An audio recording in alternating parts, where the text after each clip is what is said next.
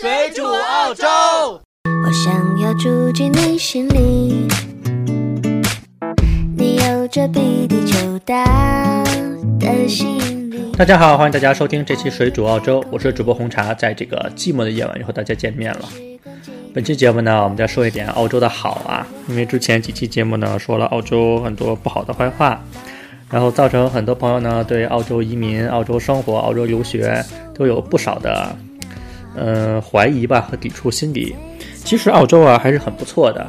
因为近期呢，美国耶鲁大学和哥伦比亚大学联合发表了2018年全球环境指数，全球环境指数得分呢，澳大利亚嗯远超其他国家啊。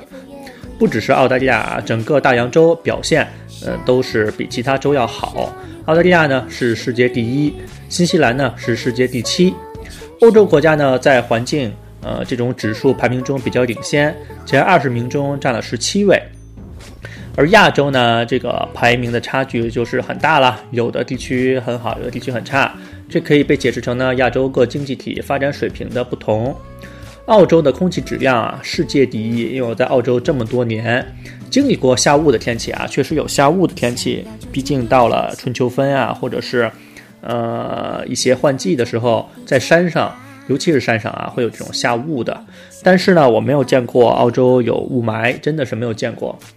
只要不是呃这个云彩很多的时候，你基本上在晚上都可以看到很多星星。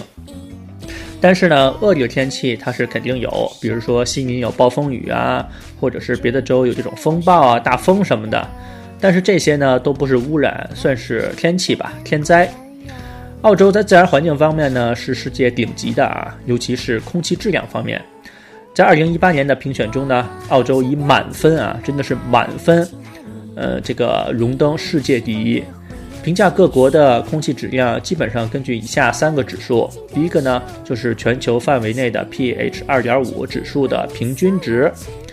然后呢，第二个就是 pH 二点五指数超标所影响的人口比例。第三个呢，就是指室内污染，比如说是使用燃气呀、做饭的这种居民的比例。空气质量排名中，呃，前十名的国家呢，就是第一名是澳大利亚。第二名呢是巴巴多斯，第三名呢是约旦，第四名呢是加拿大，第五名呢是丹麦，第六名呢是芬兰，第七名呢是新西兰，第八名呢是文莱，第九名呢是冰岛，第十名呢是美国。大家不要觉得发达国家，呃，经济发展的好，空气肯定不好，其实并不是啊。我们可以从排名前十的这些国家看到，你有经济不发达的地区。你也有呃这些人口比较少的地区，当然你也有这种发达国家，比如说澳大利亚、美国、加拿大，这都属于发达地区。然后丹麦、芬兰，这都经济发展的很好的，所以和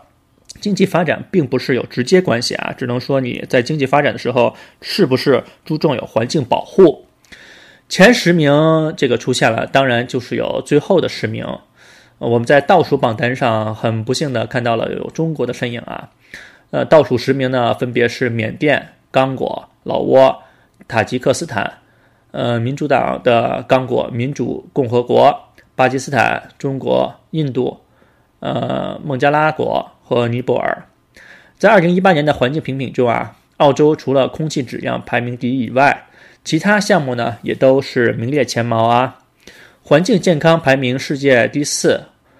呃，环境健康评选综合这个空气质量、水质量、卫生管理以及这种重金属的残留这些指标啊，最终呢，澳洲以综合成绩九十七点九五分名列世界第四，仅次于呢芬兰、冰岛和丹麦。其实澳洲的人口比这三个国家都要大很多啊，而且国土领这个领土也比这三个国家大很多，所以澳洲算是一个呃大国里面环境最好的一个国家。空气质量呢，一般是在零到五十之间是比较优质的空气质量，数字越低呢，空气的质量越好。其中呢，墨尔本的空气质量指数为三十，Perth 为三十七，阿德雷德为七啊，达尔文呢是十八，霍巴特呢是空气质量最好的，就是三。澳洲呢，阿德雷德就是就是第二个，就是七，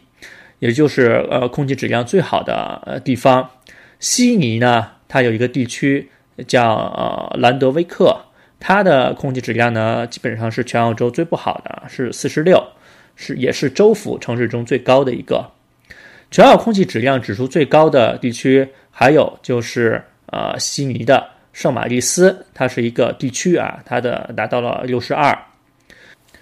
空气质量这个指标超过三百的，就是被认为是特别危险的水平了。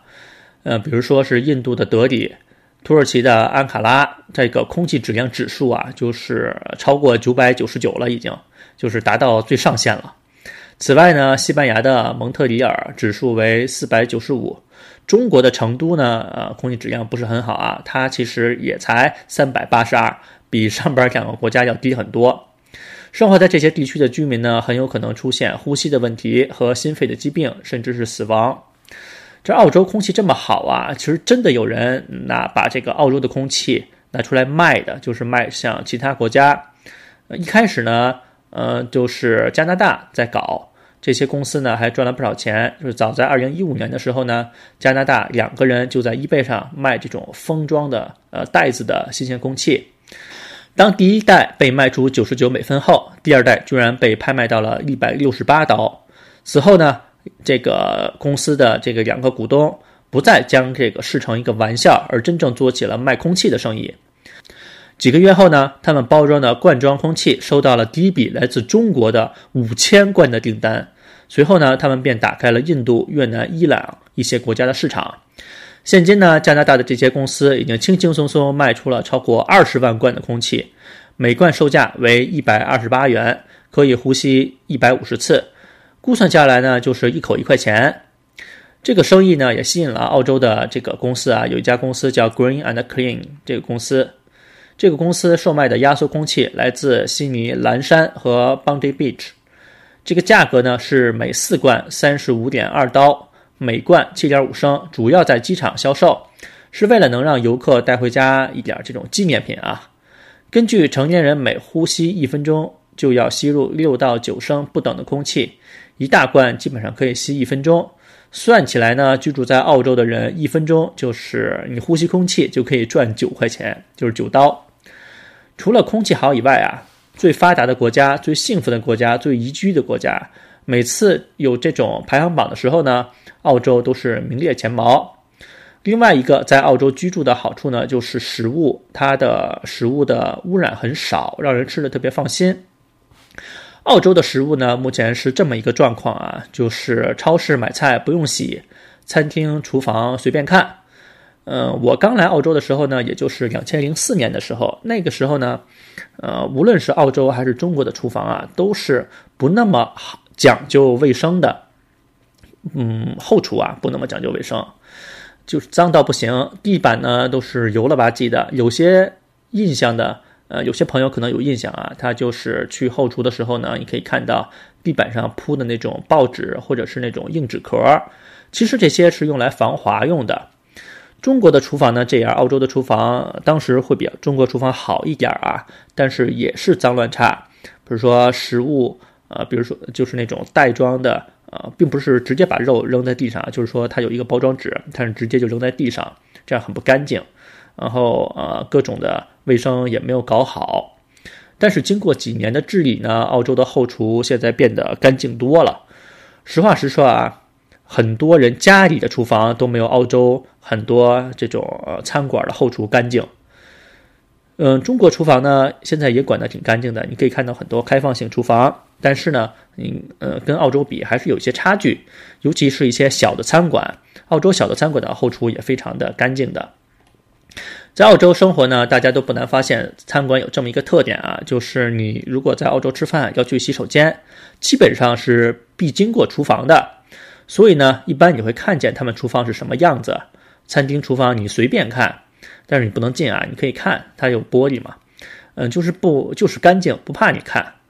澳洲的餐厅呢，都必须雇佣食品卫生监督员，他们主要负责监督这个餐厅的进货和卫生情况。包括监督食品的保质期，呃，厨房设备的这个清洁程度，这也就是澳洲餐厅为什么这么明目张胆的敢让人参观。就是澳洲这种呃卫生的检查员啊，呃，有的人如果你对餐厅的这个卫生不满，你直接打电话过去给他们，基本上他们接到两个电话，他们必定会出勤的，就会来查这个餐馆，会给他们有很多麻烦。澳洲的食品安全非常的高啊，世界顶级的食品安全标准。比如澳洲水龙头里边的水是可以直接喝的，无论你到澳洲哪个城市，我说的是城市啊，不是说太偏远的村儿，那我就不知道他还是喝井水的，那就不好说了，我也没怎么去过，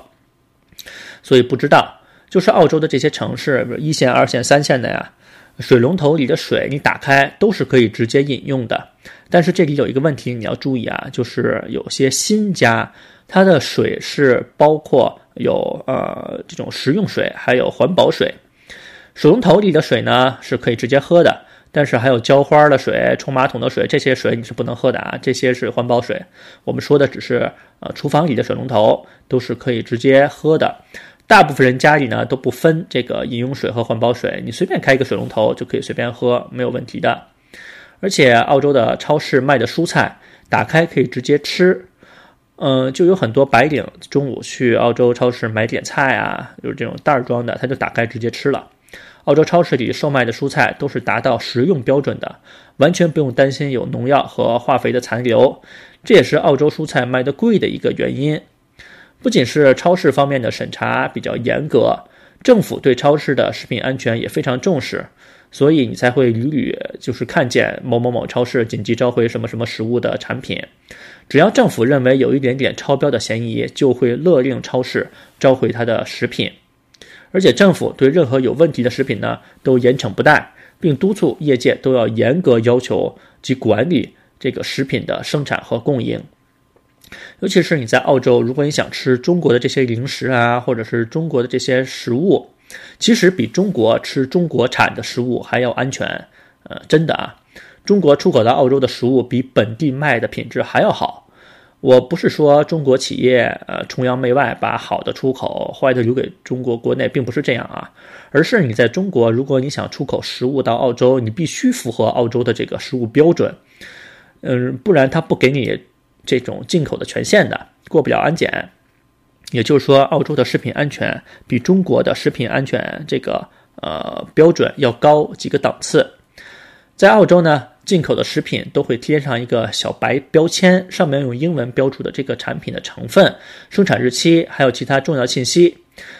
进口到澳洲的外国食品呢，都必须经过第三方食品安全机构的检测，只有达标后呢，才被允许在澳洲境内销售。由澳洲对食品监管的这种严酷的这个程度啊，可见澳洲政府对人民的这种负责的程度。其实很多人问我为什么在澳洲生活，如果是赚钱的话，还是回国比较快啊。呃，中国，我北京吧，呃，机会比较多，赚钱也比较多。但是确实呢，澳洲相对来说比较无聊，能玩的比较少，机会也比较少。但是呢，在澳洲生活，呃，相对来说比较安心，也比较放心一点。你不会因为吃的东西、喝的东西，或者是环境的问题去困扰你。在澳洲，唯一困扰华人的呀，基本上就是赚钱的问题，因为确实这边赚钱没有国内那么，呃，那种爆发式的增长啊，在澳洲不会有的，不可能的。嗯，如果有的话，那也就真的是跟中了彩票一样。所以呢，在澳洲生活，其实图的就是一个安心。图的就是一个顺心，而且这边的医保相对来说比中国的还要更加完善一些。中国还要花很多年才能治理好环境，然后这个配套的一些政策呢才能追上澳洲。呃，两个国家都有自己的优点吧，就看你自己如何选择。很多人就是为了下一代就出国到澳洲，因为中国毕竟现在的条件，空气啊。或者是什么教育环境啊、医疗环境并不是很好。我看到很多这种呃三十到五十岁之间的，在国内相对来说算是成功人士的，呃，还是移民到澳洲或者是其他国家。这些人比较有条件啊。如果你还想移民到澳洲，呃，家里也有条件，就可以来咨询我们，问一下澳洲移民到底可以走哪条路，是技术移民、投资移民，还是呃其他的方法。基本上呢，本期节目就到这边。我们也是感谢大家收听。如果你想收听到更多水煮澳洲的节目呢，只要在百度或者是谷歌搜索“水煮澳洲”就可以了。我们也会把每期节目分享到我们的微博上。然后呢，我们也会把我们的 QQ 群的号码分享在我们每期节目的简介里。如果你想加入我们的 QQ 群，就是呃复制粘贴就可以了。但是在申请入群的时候呢，一定要说明水煮澳洲听众，不然的话我们是不会通过申请的。本期节目呢就到这边，我们感谢大家收听，下次再见，拜拜。愿为你用尽最好的比喻，都藏进我脑海的记忆。就让我掉进爱情海里。